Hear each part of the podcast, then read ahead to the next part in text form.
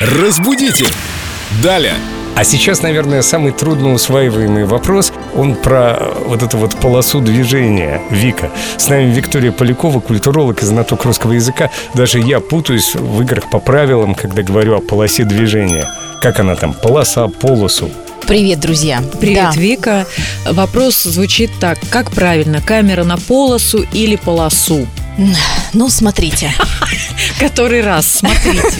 слушайте внимательно, ведь я повторю всего раз 10. Допустимо ударение и так, и так. Но строгая литературная форма для нас с вами гласит только полосу. Нужно какую-то запоминалочку, мне кажется, придумать. Заплатил я парусу, чтобы проехать полосу, например.